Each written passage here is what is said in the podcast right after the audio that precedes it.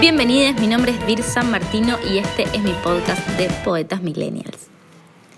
Estamos grabando un miércoles 21.30 de vuelta en la casa de mi hermano que queda más cerca del centro, más cómodo para que les invitades que viven lejos se escapen para, para sus lugares.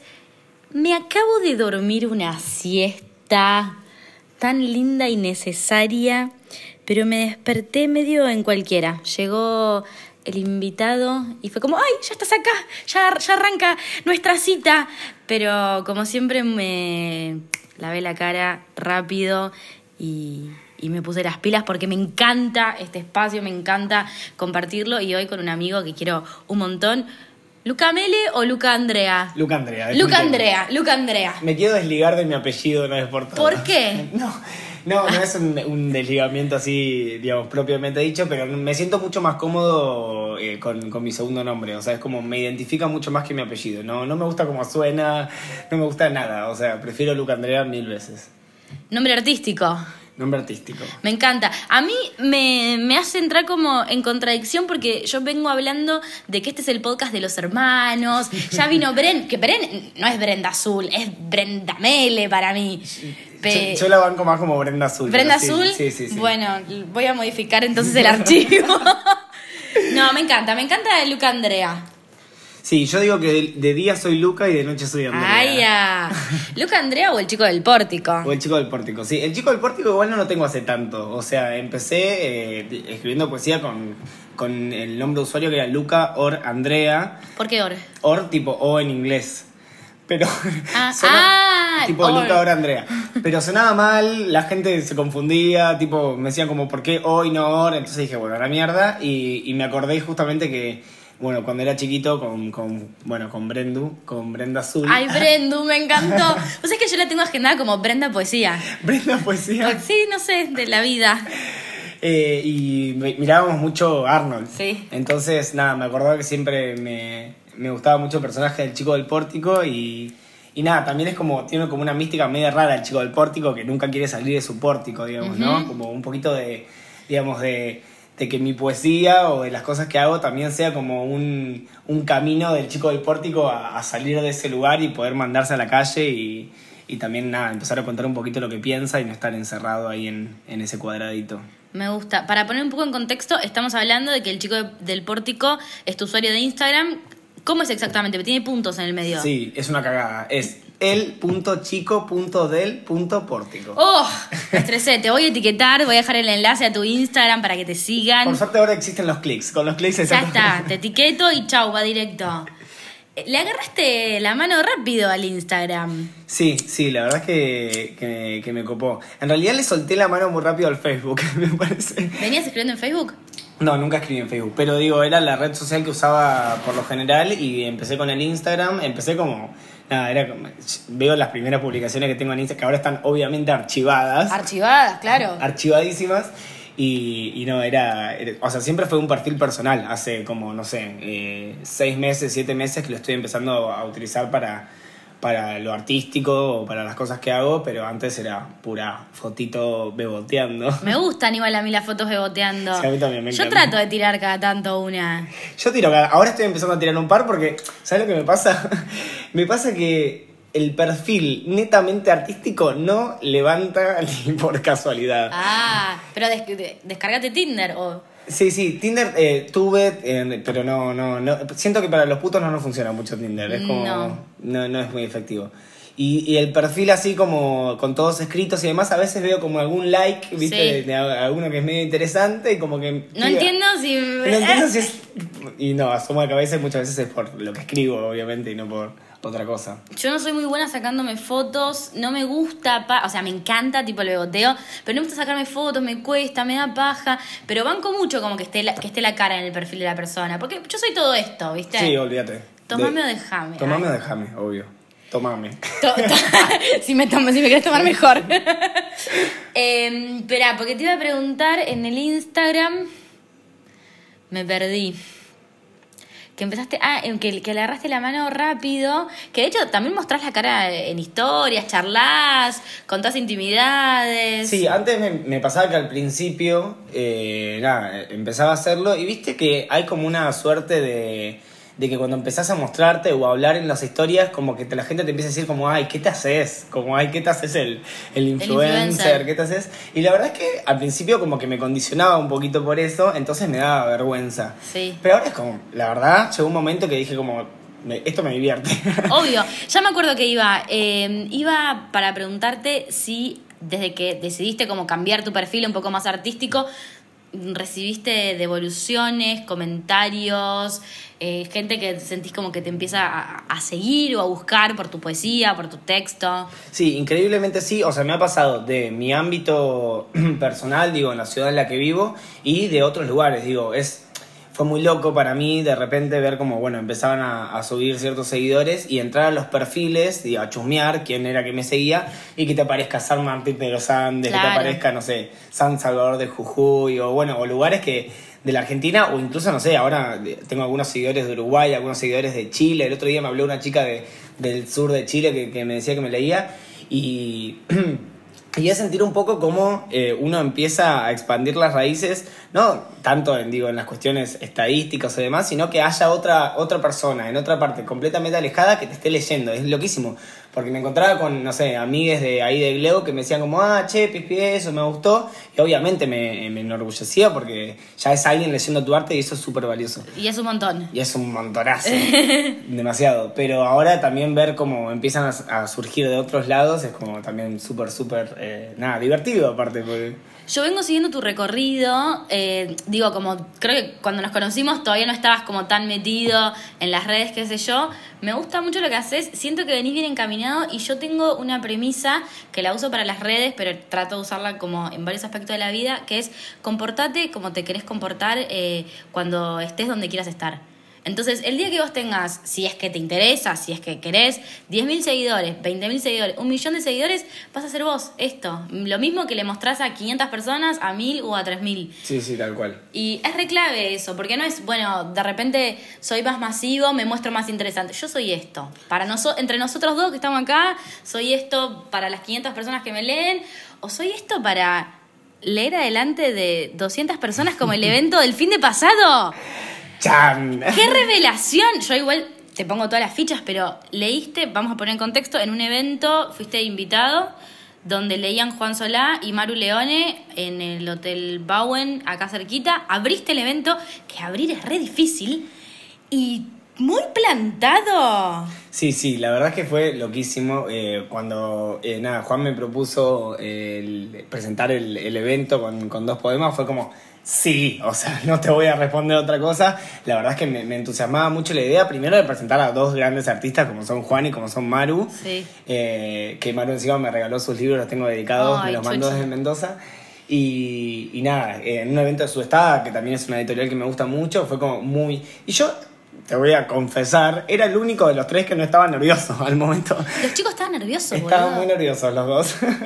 y, y, yo no estaba tan nervioso. Entonces Juan en un momento me dice como, che, no, no, ¿por, qué me estás nervioso? Y ahí me empezó a agarrar como esos ah. nervios. Y nada, igual después subí al escenario y como la realidad es que tengo cierta presencia escénica por los años de teatro que he tenido y demás, siento que tengo una, y lo digo humildemente, tengo una, una predisposición o una facilidad para enfrentarme al monstruo que muchas veces suelen ser 200 personas, que no es fácil, y que como hace un montón no estaba pisando las tablas y actuando, me había aterrado un poco, pero cuando pisé de nuevo ahí y toda esa gente escuchándome, se renovó mi ser actoral y dije, bueno, acá, pum, hay que leer con todo. Bueno, yo siempre hablo de eso, de que mi poesía empezó eh, un poco gracias a mi mirada artística y que para pararme en el escenario a hablar, a hacer las lecturas, que estoy descubriendo que es lo que más me gusta.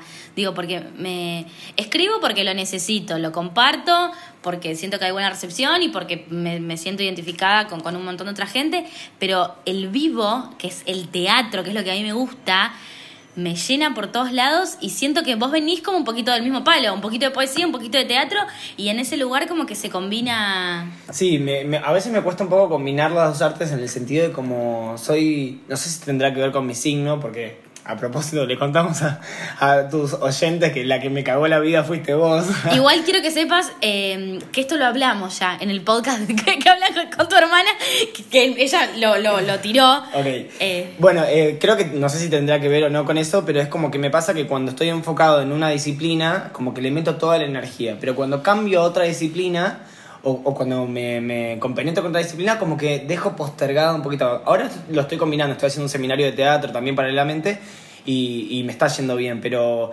cuando empecé con la poesía, como que le dije al teatro, como bueno, te dejo en, en stand-by, que también es un poco necesario porque desde los ocho años que hago teatro, o sea, uh -huh. hace mucho tiempo, la verdad, tuve una compañía de teatro durante siete años seguidas, hicimos tres obras con la misma gente, entonces estaba como un poquito saturado, necesitaba tal vez un descanso y en ese descanso encontré la poesía, que nada, bastante eh, canalizadora, canalizadora es, y bueno, ahora retomé el teatro y nada, me encanta hacer las dos cosas, pero pero sí, me, me, me, pasa eso un poquito. Igual para mí es inevitable que lo que uno trae, lo que uno ya aprendió, después lo, lo pone al servicio de.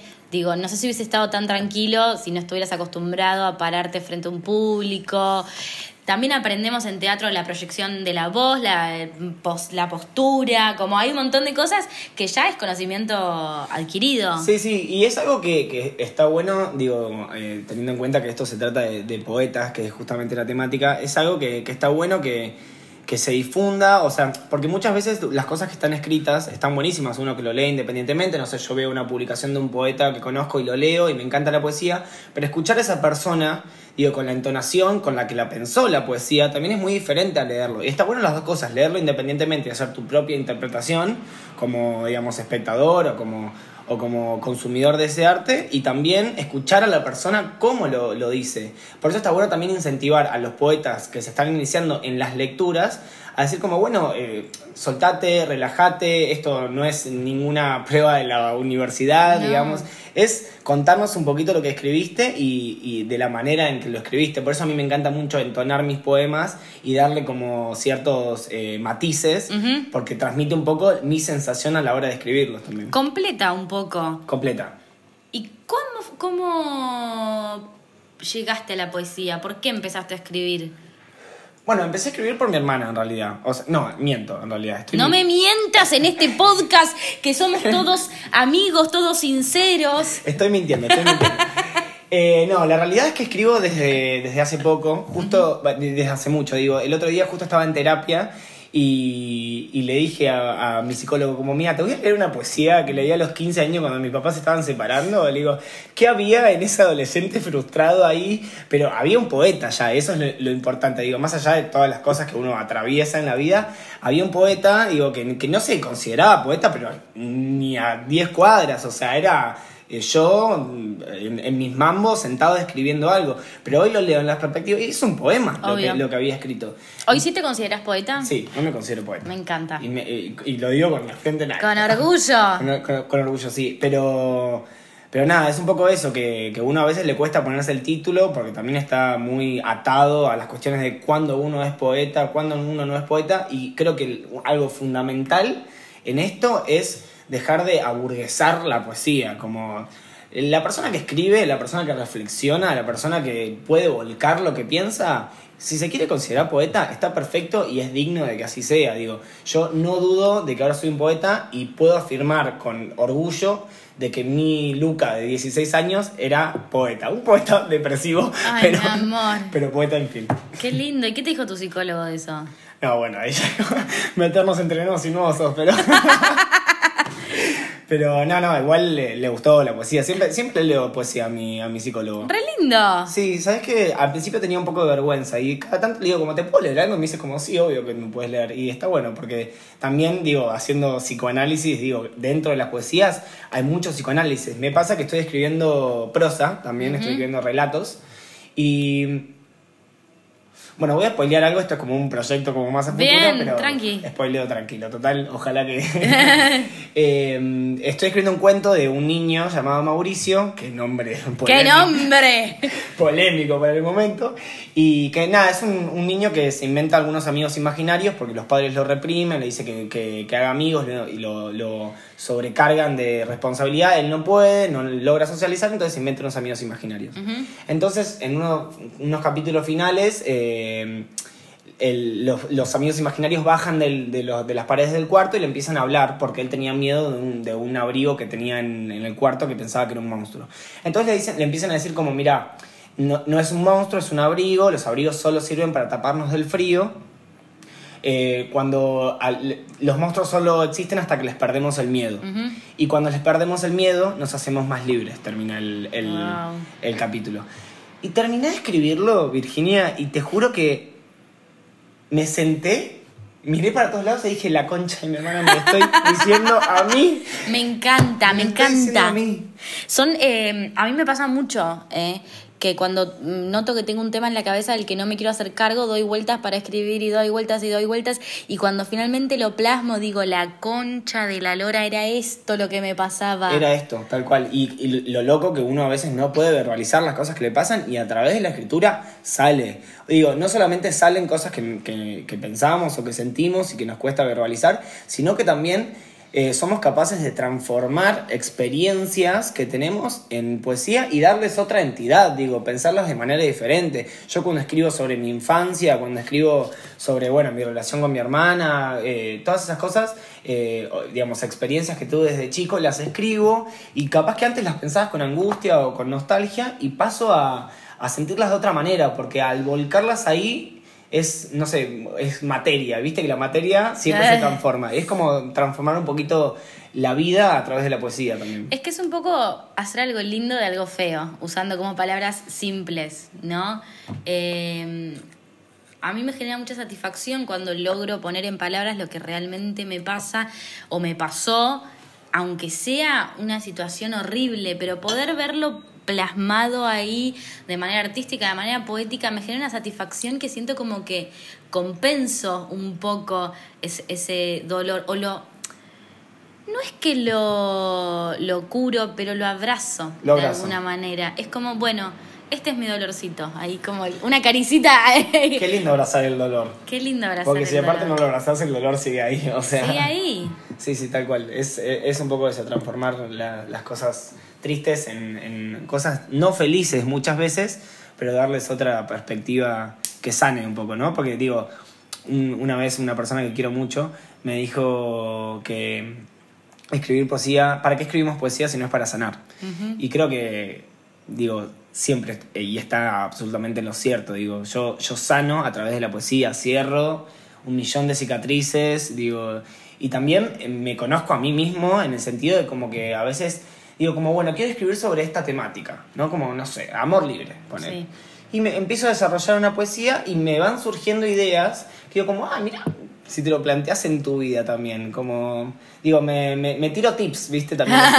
como, pensá en esto que escribiste, no seas boludo, ¿eh? que capaz te sirve. Interesante. Yo a veces me tomo el atrevimiento de hacer preguntas un poco medio profundas, pero cuando contabas del cuento y el abrigo y de... Hablabas un poco de los miedos. Sí. Puntos suspensivos. Ah. ¿A qué le tenés miedo? Wow. Bueno, sé darte una respuesta concreta, tipo muy, muy eh, así potente. Le tengo miedo a la muerte. Es uno de mis grandes miedos, que lo experimento también desde muy chico, que por suerte ahora también con terapia como que lo voy trabajando un poco, pero sí es un poco esa incertidumbre. Yo no soy religioso, eh, so- me considero agnóstico, eh, entonces es un poco esa incertidumbre de qué pasa después de. Digamos, y, y siento que es uno de mis grandes miedos que no me cabe duda que tarde, más tarde que, más temprano que tarde lo voy a terminar venciendo. Pero sí es una de las cosas que me, que me atemorizan y que muchas veces me han eh, me ha trasladado, digamos, a, a situaciones feas realmente. O sea, ya que estamos en intimidad. Claro que sí. Me, me- me sincero frente a tus oyentes. Ah, ya. No, eh, eso me ha, me ha traído, bueno, muchos ataques de pánico, cosas eh, experiencias muy feas que, que, nada, bueno, justamente creo que la poesía fue una canalizadora de todo esto porque eh, es también, digo, toda la angustia que uno tiene adentro, todos esos miedos, que esos monstruos, como yo siempre los defino como monstruos a los miedos porque creo que no hay otra mejor definición, porque nos atacan constantemente. Eh, nos paralizan, obviamente. Y bueno, todo eso te lleva muchas veces a lugares muy oscuros de la mente. La mente es algo muy complejo y, una mente artística, tipo, se va por la rama también y, me ha llevado a lugares muy oscuros. Que por suerte ya en el último tiempo lo, voy sanando. Pero si me preguntas a qué le tengo miedo, es, es a eso, a la muerte. Me parece súper sincero. Yo tengo como una mirada medio filosófica sobre este tema y es que para mí el gran drama del hombre es que se va a morir y mientras tanto busca excusas para ocupar ese tiempo. La familia, el trabajo, la vocación, esto, lo otro.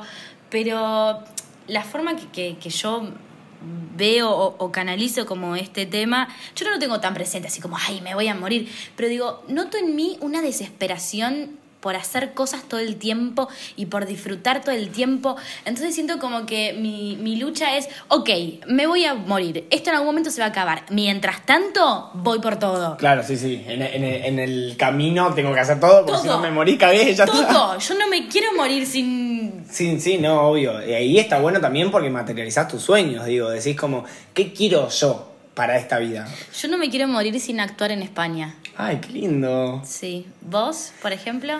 Wow, bueno, yo no me quiero morir sin eh, conocer Ámsterdam. Wow, vamos. Estamos muy europeizados. Estamos, ay, este, este, ¿qué, qué, nos pasa? No, pero es lindo, me parece que el hecho de viajar, así sea España, Ámsterdam, Jujuy, Uruguay, lo que sea, cada viaje es como un descubrimiento de uno mismo, ¿no? Porque en la rutina más o menos que uno tiene, se conoce a sí mismo en los diferentes ámbitos. Pero cuando a uno lo mueven del contexto, eh, es todo nuevo. Es todo nuevo. Sí, creo que esto de mover del contexto, creo que, digo, no hay eh, mejor palabra para definirlo. Yo lo experimenté hace poco, la verdad es que yo desde los 18 años que me mudé solo, que empecé a trabajar, digamos que... ¿Cuánto tenés ahora? 22. Ay, qué chiquitito. Soy un bebote. Encima me lo estoy beboteándome. Lo, estoy beboteando. Eh, no, desde, o sea, desde que cumplí la mayoría de edad me fui solo y empecé a trabajar y empecé a, bueno, me independicé y demás, pero siempre tenía como ese prototipo de vida como, bueno, trabajá, estudiá, volví a casa, trabajá, estudiá, volví a casa y un día me agarró la locura y dije, me voy a la mierda. Y bueno, estuve seis meses de viaje en, en Ecuador que encima, claro, apenas llegué me puse a trabajar también como mesero en un restaurante, volví también a como a la estructura y de repente me encontré siendo artista callejero cuatro meses, viviendo el día, o sea, juntando para la comida, para la carpa, digamos, para el camping. Y bueno, para un poquito de alcohol también. no lo voy a negar. No lo voy a negar. Pero digo, es, el cambio de paradigma radical. Digo, como estar acostumbrado a esto y de repente vivir el día. O sea, no tener una ayuda económica de nadie y tener que salir a trabajar cuatro horas en un semáforo para poder, digamos, resolver todas las cosas que tenía para estar bien y sano y, todas las cosas, los riesgos que implica un, viaje a, otro país encima que no es el tuyo, digamos. Aparte de siendo tan chico, digo, entre nos que tenías 20. Sí, 20. Bueno, re banco esas cosas, re aliento. Porque si uno saca cálculos de, bueno, no, pero me voy la plata y que esto y lo otro, no, no se anima nunca, no hace nunca las cosas. Entonces, ese impulso de, de, mandarse, ir a hacerlo, pasar la experiencia, eh, lo rebanco. A mí me da como mucha. Me, sale angustia, pero es impotencia cuando veo a la gente eh, paralizada en su lugar ¿me entendés? Como no, como entiendo que la situación del país no lo permite para un montón de cosas, lo que quieras, ¿no? No, ¿cómo voy a renunciar a mi trabajo? No, ¿cómo me voy a mudar? No, ¿cómo voy a estudiar una carrera? ¿Cómo voy a dejar mi carrera? Bueno, loco, nos vamos a morir, ¿eh? Haz lo que querés hacer ahora, boludo, porque nos vamos a morir. La muerte existe. sí, sí, tal cual. Obviamente el contexto no es favorable para nadie, pero, pero sí está bueno a veces uno tirar por la borda ciertas cosas. Es como, no me acuerdo si era la luna llena en Sagitario, en Capricornio, la verdad que yo estoy de a poco entendiendo todas esas cosas, pero es soltar lo, insostenible muchas veces, digamos, y, y, para soltar lo insostenible uno tiene que hacer un, un, cambio. Entonces, eh, nada, eh, me parece que están buenos esos impulsos. Sí, de algo que me arrepiento, o no es que me arrepiento, me duele mucho, es que escribí mucho en el viaje y lo perdí todo. Todo. No. De alguna manera en algún rincón del espacio estará todo eso, pero... ¿Pero? Pero nada, no, no lo puedo recuperar. Y ¿Pero eso qué lo tenías en digital o lo tenías en.? Lo tenía en mi celular y yo soy un desastre con los celulares, al igual que mi hermana, no sé si eso también es Sí, claro que lo dijo. soy soy un, un desastre y nada, lo, lo perdí. ¿Vos dónde anotás cuando escribís? ¿Anotás directamente en el celu? Sí, soy muy de usar las notas del, del celular. Perfecto. Eh, y ahora, eh, ¿qué nos trajiste para leer? ¿Algo que tenés anotado en notas? ¿Algo que ya publicaste? ¿Algo que... ¿Qué nos trajiste para leer?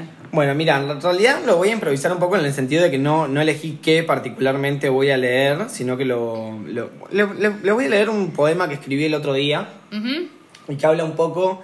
¿Puedo contextualizar? Todo lo que quieras. Este es tu espacio. Mucho- muchos me retan por contextualizar por eso. pero- No. Eh, este poema, perdón, la tos estoy como un poquito con el cambio de clima. Eh, este poema habla un poquito de, el, digamos, cuando los padres te imponen un modelo a seguir de vida y muchas veces no escuchan qué es lo que uno tiene ganas de ser. Eh, la verdad es que yo crecí con una perspectiva de como tenés que estudiar en la universidad, tenés que tener una carrera de grado, si es de la UBA mejor, porque vas a tener un título prestigioso y demás. Y muchas veces en el medio hay agua en los sueños, en los deseos, en las frustraciones de sus hijos, que está muy, muy- o sea, que es muy importante escucharlas, porque ahí se basa también en, en el amor fraternal, en, en- en la escucha. No tiene título, así que voy a empezar directamente a leerlo. Dale. La vida es hacia otro lado, repiten, insisten, y nosotros entendemos, vemos el oro, medimos distancias, salimos corriendo. Avanzamos un poco, queremos medalla, que sea visible y recuerde el crujir de las ramas bajo los pies desnudos, los moretones en cada esquina de piel. Imaginamos la cara de orgullo, pulgares en alto, abrazos calientes. Llegando a la meta, nos duele el deseo de transitar caminos más suaves y con la frente sudada nos damos la vuelta. El público mira. ¿De qué se sorprenden? Tenían razón. La vida es hacia otro lado. Ay, ah. Eso lo escribí el otro día, creo que ayer o antes de ayer. Se lo leí a mi psicólogo también. La vida es hacia, otro, lado. como que cuando uno está medio descarrilado, te intentan decir como, no, no es hacia ahí, es hacia este lado. Y vos como que asumís, decís, sí, tenés razón, y en el camino te das cuenta que la vida es hacia el lado que a vos se te cante el ojete. Perdón, la... la, la- digamos, si uno no se presta atención, digamos, a lo que tiene ganas de hacer, termina llevando, nada, una vida mediocre en el sentido de que no, no terminamos siendo felices nunca. Y la verdad es que lo que a mí hoy me hace feliz no es estudiar en la universidad, no es tal vez eh, proyectar un título en la UBA, sino que es desarrollarme como artista, digo, poder, eh, bueno, nada, también expresar lo, que pienso, lo que siento y, y, y bueno, es un poco de eso se trataba el poema. Yo tengo una crítica muy grande hacia, sobre todo hacia la presión de la carrera universitaria, no tanto la carrera universitaria. Yo intenté con un montón, yo hice un terciario de actuación, me metí en el IUNA, después hice un, un universitario, no terminé ninguna, ¿eh? pero aprendí un montón. Y sobre todo en, en esta época en que tenemos acceso tan fácil al conocimiento. Digo, ¿querés ser médico de la UBA? Buenísimo. Andá, estudia, hacelo. Si, si está conectado con tu deseo, me parece brillante. Pero si te querés dedicar a otra cosa, si te querés dedicar a la poesía, andá, capacitate, lee, escribí, escuchá, conocé gente, movete, y así en cualquier ámbito, pero hay algo de conectar con el deseo propio que siento, decime cómo lo vivís vos, ¿no? Eh, que no está tan permitido a nivel social. Como si, bueno, te gusta hacer esas cosas de... Te... Yo me comí un montón de boludeadas. De hecho, mi vieja, hasta que no me vio en el Chacarerian con 200 personas aplaudiéndome, no se tomó en serio mi, mi rol de actriz Claro. que yo venía formando hace 10 años. Y es súper impo- importante trabajar en uno y decir, loco, mi deseo es este.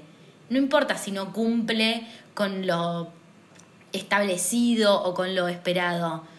Sí, total. Justo, justo ayer creo que publiqué, ahí es, es la última publicación que tengo hoy, seguramente cuando salga este, ojalá que haya muchas publicaciones más, pero dice como el amor propio es jodido, pero lo, lo principal o por donde se empieza es ponderando la libertad. Digamos, la libertad de uno mismo, digo, y, la, y, em, cuando hablamos de libertad se desprenden un montón de ramas, digo, la libertad del cuerpo, la libertad del ser, digo, la, la libertad de, de, no sé, de hacer comentarios que uno tiene ganas sin importar el, el- comentario o el que dirán, que es difícil, digo, nadie dice, bueno, me levanto y hoy me voy a amar a mí mismo. Es un camino, pero recontra jodido, recontra difícil y que merece mucha responsabilidad y mucho esfuerzo, pero que el resultado siempre termina siendo satisfactorio porque es eh, la versión más genuina de vos, no, no hay otro...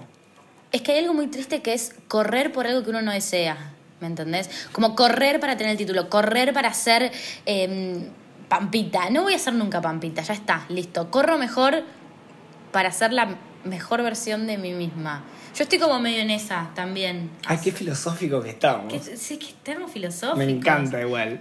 ¿Te gusta? Viste, yo te dije, la charla tira va para, para donde sea y nosotros agarramos viaje. Sí, sí. Pero son los temas que a mí realmente me interesan. Los miedos, la felicidad, el deseo, la vocación, el arte. Qué sé yo, hay gente que se encargará de curar personas, salvar vidas, a- armar casas. Digo. No, y que lo hagan las personas que tienen ganas, porque los que hacen que no tienen ganas terminan haciendo Es cualquier cosa. ¿sí? tremendo. Yo no me imagino haber nacido en una familia de médicos y ser médica por obligar. ¡Qué horrible! Sí, no, no, yo acompañaba a mi papá, la ciru- mi papá es cirujano. Mira, justo. Hola. Le pegaste en el clavo.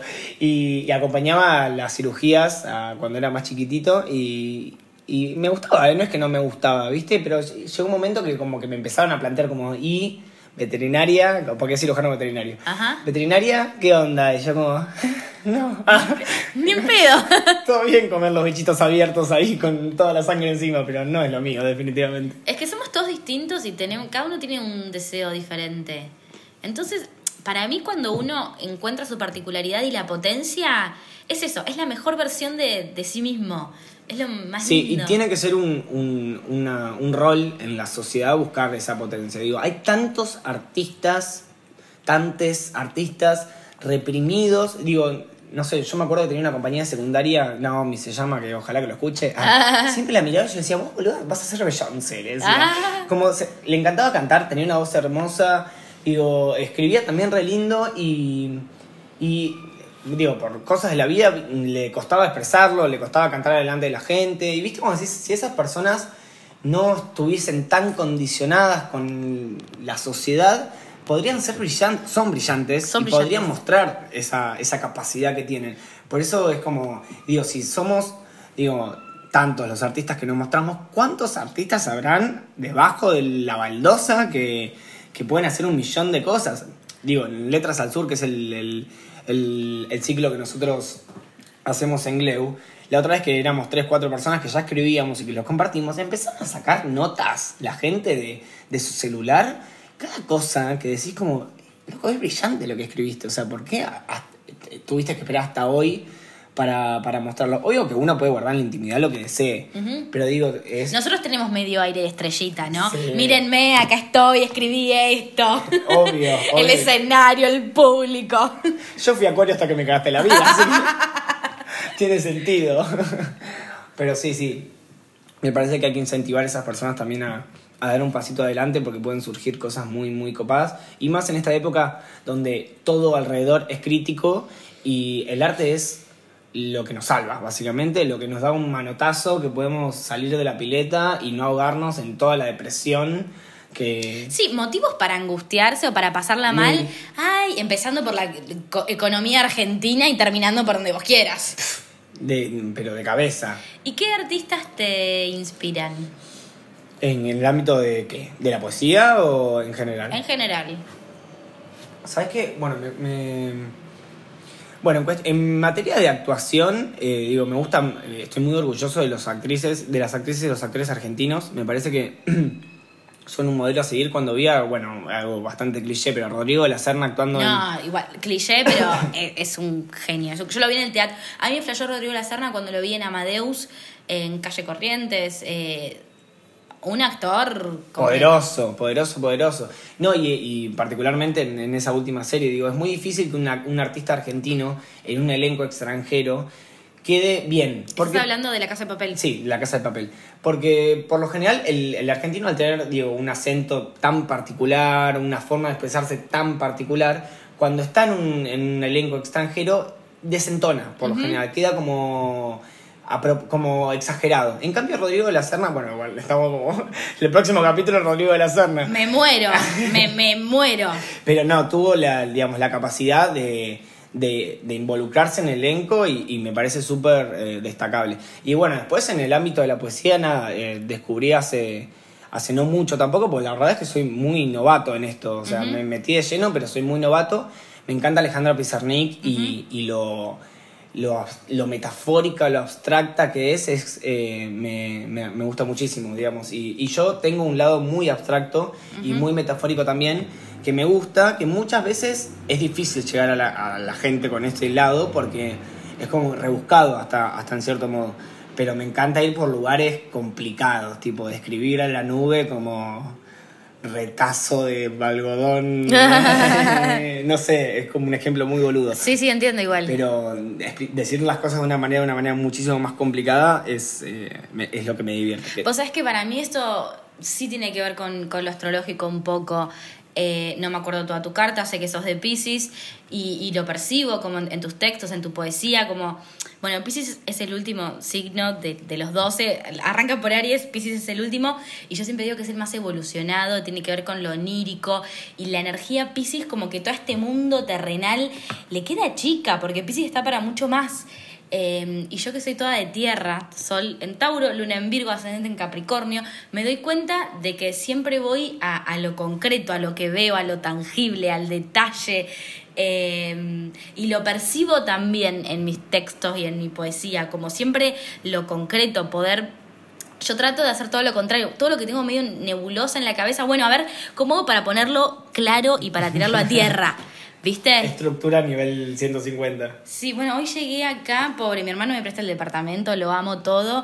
Mi luna en Virgo empezó a limpiar la mesa, a barrer el piso. Yo no soy una loca de la limpieza, pero necesito como sentir cierto orden y, cosas claras, de alguna manera. Sí, a mí me pasa, antes era un desastre yo, pero un desastre atómico, y me pasó que en el último tiempo, porque soy fanático de tener mi ropa limpia y doblada. O sea, no hay imagen, el otro día justo una amiga publicó una imagen que le dije, es mi imagen visual preferida, las remeritas apiladas una arriba de la otra, limpitas. Me hace bien al corazón. Bueno, mi armario, por ejemplo, es un quilombo. Tengo las remeras en un cajón grande y es como todo medio un bollo pero en lo que es planes, agenda y todo eso, soy súper ordenada, detalle para todo, hacemos esto, después hacemos esto, como la...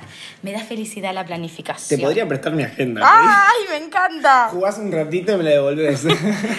Volviendo al tema de los artistas, ¿a quién trajiste para compartirnos?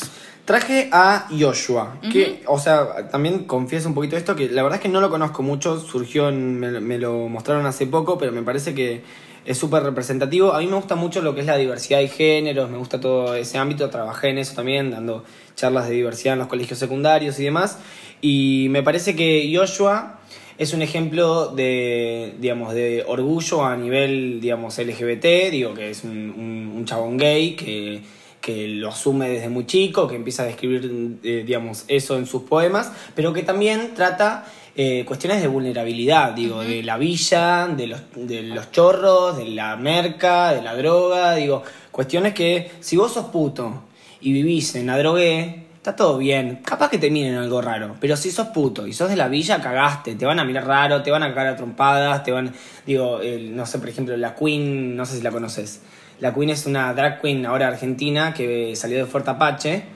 Y, ella siempre cuenta, salir de Fuerte Apache siendo drag queen, tenés que tener ovario, huevo, lo que se te cante en los genitales, pero digo, es una cuestión muy, muy zarpada. Y bueno, Joshua eh, viene a, plasmar un poco, se murió Joshua, se murió en 2015, si no me equivoco, a los 37 años, y, y me encanta la forma que tiene de de describir sus relaciones con los guachos, con, con los putos, con la pija. Es como algo muy, muy grotesco, pero a la vez tan naturalizado que, que, que me llena el alma. Así que voy a leer un poema de él, si te parece. Me re parece, me lo revendiste. Te lo revendí. Me encantó. Lo, lo querés escuchar, yo lo sé. A ver.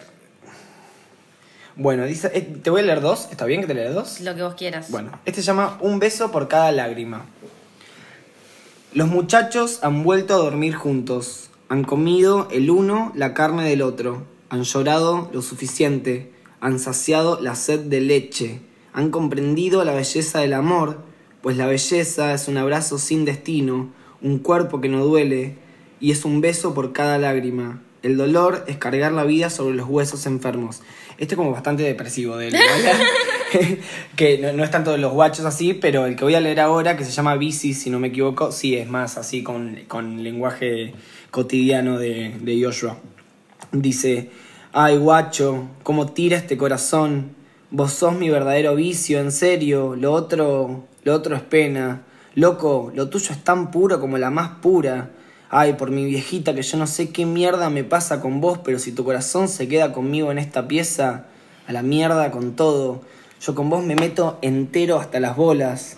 Ay, por vos, guacho, no voy a tener miedo ni ahí, ni un poco, nunca más. Ay, loco, sí, así de jodido es este amor. Pero yo, como cualquier otro, solo quiero lo que cualquier pibe quiere en esta reputa vida.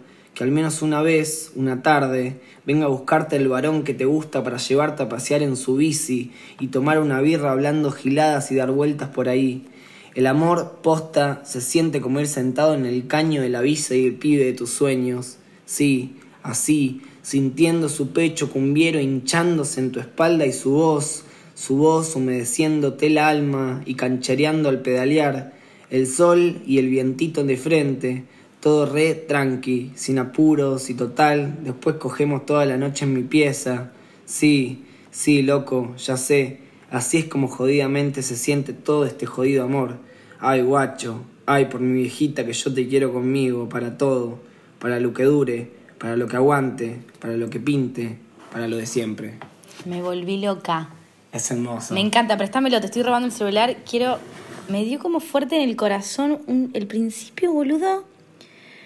Eh, esto, ay, por mi viejita que yo no sé qué mierda me pasa con vos. Pero si tu corazón se queda conmigo en esta pieza, a la mierda con todo. Hermoso. ¡Te amo! A la mierda con todo. A la mierda con todo. El amor posta se siente como ir sentado en el caño de la bici del pibe de tu sueño. Sí, Re sí, sí. lo vi, boludo. Lo vi, yo lo leí y lo vi, boluda. O sea, fue como. Me imaginé el pibe de mis sueños y su bici. O sea, her-. Flashé. Me encanta eh, esto, ¿no? Como salir de la idea de la poesía solemne y las palabras complicadas. Loco, alto poema leíste, me encanta. Sí, la verdad es que es muy lindo. La verdad es que eh, es un. un- me- como poeta, la verdad es que lo, lo descubrí hace poco y me encanta lo, lo que escribe. Los invito también a. Les invito a, a tus oyentes a, a leerlo. porque, eh, uno de sus libros es Pija, Birra y Faso. Que nada, está bueno, creo que se consigue en Mercado Libre. Y nada, está, está copado como para que lo escuchen un poco y se enteren de la vida de los putos en, en la villa. Y que te cuente un poco la realidad desde otro lado, ¿no? Yo la verdad es que, digo, me siento un privilegiado, porque, no sé, digo, siempre fui una, un- no obviamente de una familia adinerada, pero siempre fui de clase media, asumí mi sexualidad a los 14 años, se lo conté a mis padres, a mi hermana, a mis amigues, y nunca tuve un golpe, nunca tuve un insulto por, por mi sexualidad. Siempre fue todo muy natural, y ver cómo, cómo Joshua describe todos los acontecimientos que pasan en otros contextos muchísimo más vulnerables es como algo re lindo de escuchar. ¿Cómo se escribe Joshua? I-O-S, uy, qué difícil el Ah, ya, pero ¿Me porque digo, si lo quiero googlear. Eh, I-O-S, como Joshua, pero con I, digamos. Joshua, perfecto. Exactamente. Bueno, lo recomendamos mucho. Vos sabés que me parece, no sé si vos lo conociste ahí o no, pero cuando yo fui de invitada a Letras al Sur, una piba lo leyó ahí. No leyó este poema. Exacto. Bueno, ahí yo también lo conocí. Ahí lo conociste vos también. El mismo día. Qué lindo, quiero que me cuentes, tenemos poco tiempo y tengo muchas preguntas para hacerte, pero brevemente de Letras al Sur, Ok. Y te cuento. Eh, Letras al Sur eh, surgió con. Bueno, el, el primer encuentro lo organizamos eh, Juan Solá y con mi hermana, que del capítulo de Pepita Brenda Vuelve. Azul. Brenda Azul o Brenda Mele, como quieran. Y nada, a partir de ahí se empezaron a hacer un encuentro, es una vez por mes. Ahora, justo el último mes, estuvimos como medio complicados todos y no lo hicimos. Pero la idea es seguir haciéndolos una vez por mes e ir invitando también a distintos artistas que, que puedan venir a, a conocer el espacio y que la misma gente de Zona Sur se integre y, y- y empiece también a, a soltar como ejercicio lo, lo que escriben en las notas. Yo creo que algún día voy a hacer un proyecto que sea soltar las notas de tu celular Me a la encanta. mierda al mundo con, con las notas, porque eso es un poquito letras al sur.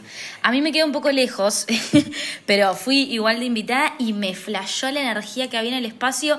¿Cómo se puede contactar? Tiene un Instagram. Tiene un Instagram, es arroba letras al sur, así que búsquenlo, vengan cuando quieran, están más que invitadas. Ahí en las historias, cuando hacemos el evento, siempre publicamos las novedades y seas de zona, o digo, no es eh, requisito obligatorio ser de zona sur. No, bueno, te queda más cómodo, digamos. Te queda mucho más cómodo, eh, pero, pero no, están todos invitados cuando quieran a compartir sus, sus textos, a escuchar los textos ajenos. eh, nada, es un espacio para, para ser libres. Me encanta. Eso es muy acuariano. Igual tenés muchos planetas en acuario. Esto ya lo hablamos. ya lo hablamos. Hay algo de la libertad que nos, que nos convoca. Yo tengo una amiga que me dice que si ella no supiera que yo soy de Tauro, pensaría que soy de Acuario, porque yo hablo mucho de la libertad.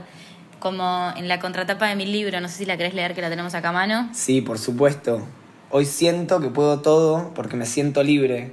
Y de ser libre me gusta todo, menos que no estés para acariciarme las alas y decirme cuánto te gusta verme volar. Libre pero maricona. Libre pero maricón. Libre pero, pero Me dame amor. Dame todo el amor que puedas. Ay, sí, esto es- se pasó muy rápido. ¿Viste, boludo? Yo estoy mirando la hora, van 45 minutos de charla. No quiero mirar el reloj, quiero dos horas más de esto. ¿Viste? Es re lindo, no, se está poniendo re lindo. Es muy divertido. Yo, eh, nosotros no nos conocemos hace cuánto, un año, una cosa así. Yo te quiero un montón, boludo. Ay. De verdad, para, abracémonos. Bueno, hay un abrazo acá para los que están escuchando. Cuidado, te voy a quemar. Eh, te quiero un montón eh, y me diste un regalo muy lindo que fue en la presentación de la segunda edición de mi libro. Viniste a, a- a escucharme leer y a escuchar a mis alumnos que también leyeron eh, en el evento.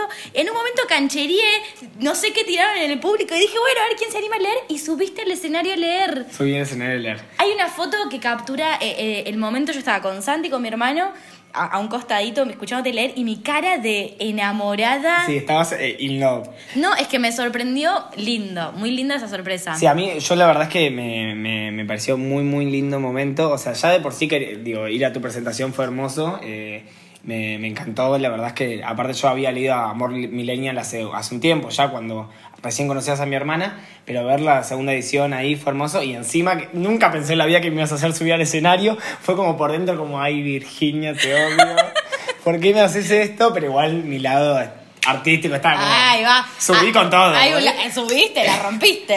sí, sí. ¿Y leíste un poema?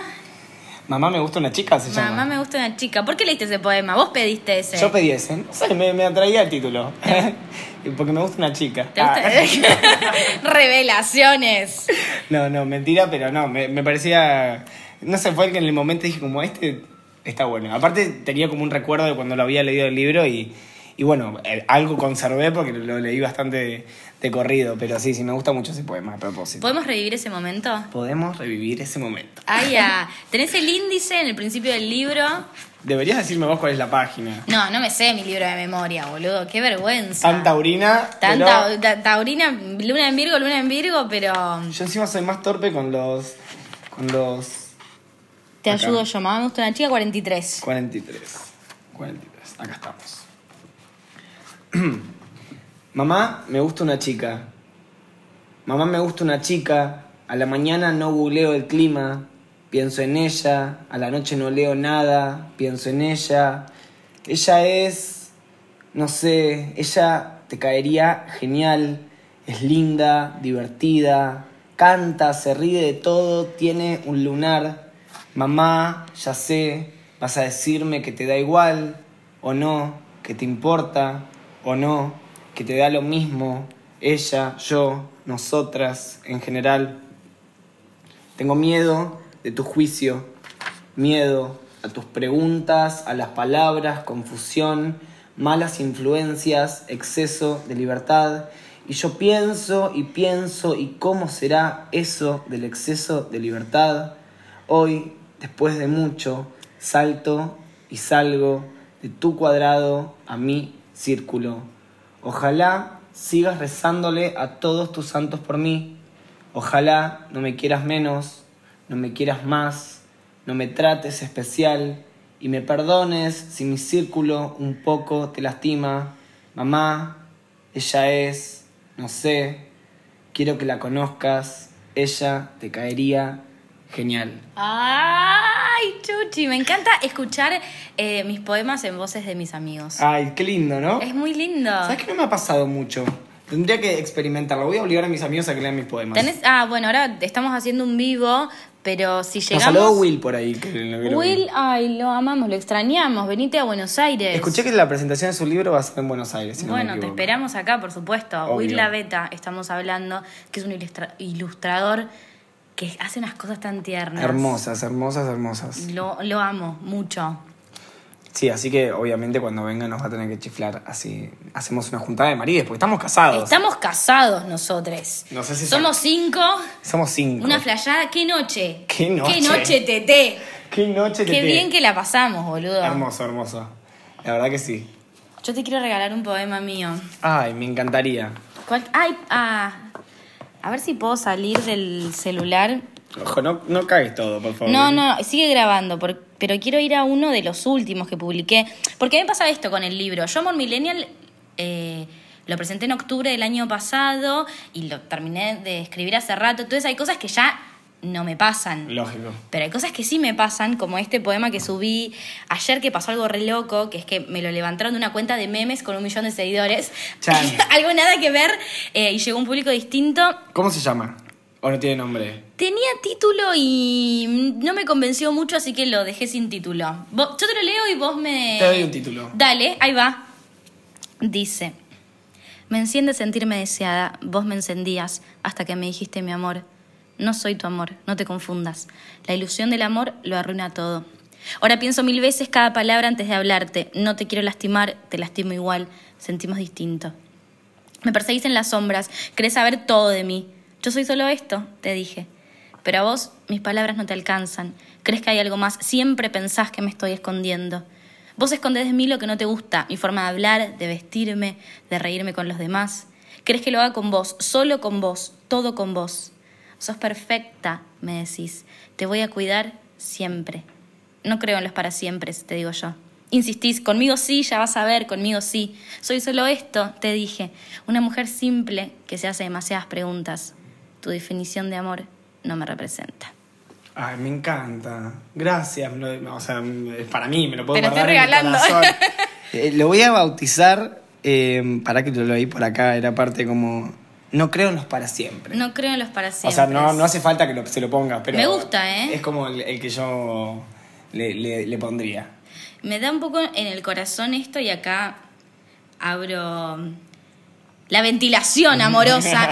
y es que yo lo escribí un poco enojada. eh, por- porque me pasaba esto, yo estaba con un pibe que, que nada, sos perfecta y el amor romántico y casémonos y, y, y la familia y yo tipo, hey, disfrutemos el momento, no, no sea tranqui.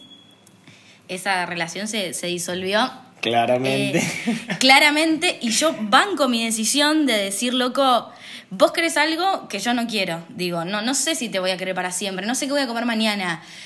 Pero yo lo sigo queriendo y sigo como, quiero que él siga formando parte de mi vida. eh, y tú, bueno, esto ventilo, ya fue. Voy a cerrar el vivo porque esto que quede Que- en donde se.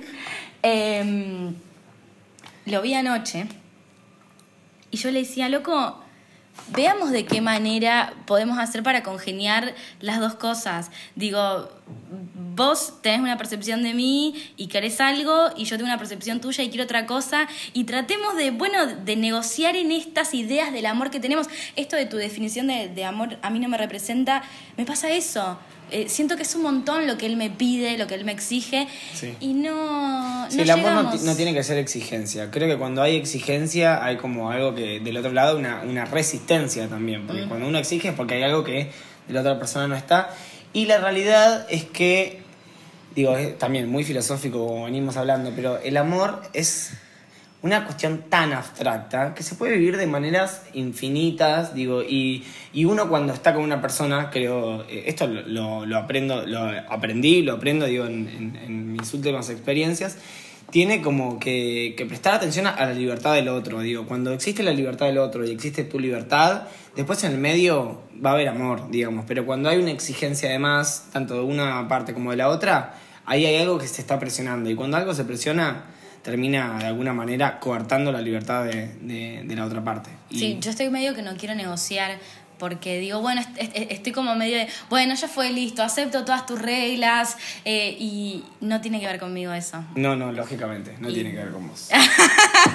vos que me conoces. Y es difícil. Pero lo lindo es que tenemos la poesía para hablar de esto. Yo le escribí, pero, pero, pero poemas a, a rolete, me está dando material este chico. Noches y noches. Em, ¿Escribís de noche vos o escribís de día? Escribo todo el tiempo. Escribo mucho en mi cabeza, eh, entonces lo traspaso a las notas del celu. Eh, uno de los últimos poemas que escribí, que ya no tengo tiempo para leerlo, que habla de las cosas que yo googleo, lo escribí en cinco minutos en un recreo laboral. Y si no, sí, viste como que la noche es como el momento en el que uno está solo o yo estoy sola conmigo misma y ahí bajo mis ideas. Yo escribo mucho de noche también. ¿Qué te inspira?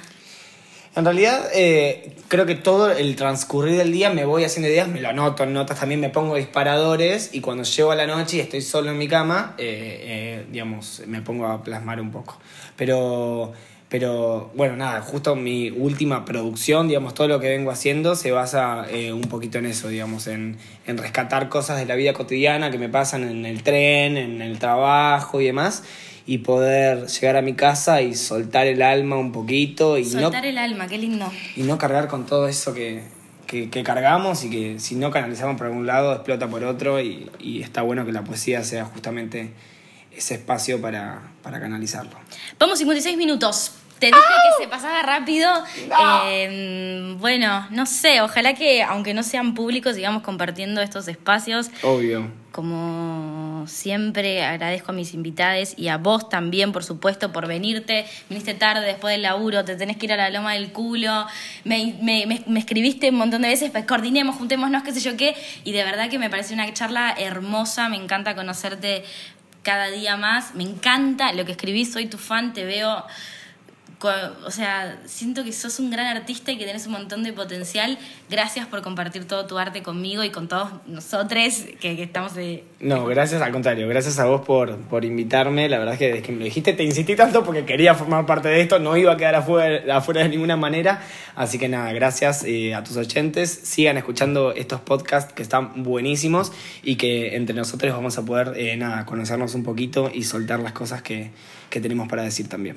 Qué lindo, qué lindo este espacio realmente. Gracias a vos, ya te lo dije, gracias a todos los que están escuchando. Les recuerdo que eh, esto es autogestión, todo el podcast, el libro, los talleres, así que aprovecho y comento que yo tengo mis libros, Amor Millennial, en mi casa, en Palermo, los entrego en mano si es necesario, por Palermo, por San Telmo. Está en Sudestada también, hay varios puntos de venta, Rosario, Bahía Blanca, etcétera. Los que lo quieran en Gleu también pueden pedirme a mí. oh, pero por supuesto, puerta a puerta, donde donde quieran. Eh, bueno, es un halago que, quieran leerlo a uno. También doy talleres de escritura creativa.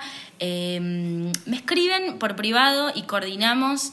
Eh, les paso toda la info. Gracias por tomarse, por tomarse su tiempo para, para escuchar y para el arte, para la poesía. Y bueno, espero que tengan buenos días, buenas tardes y buenas noches.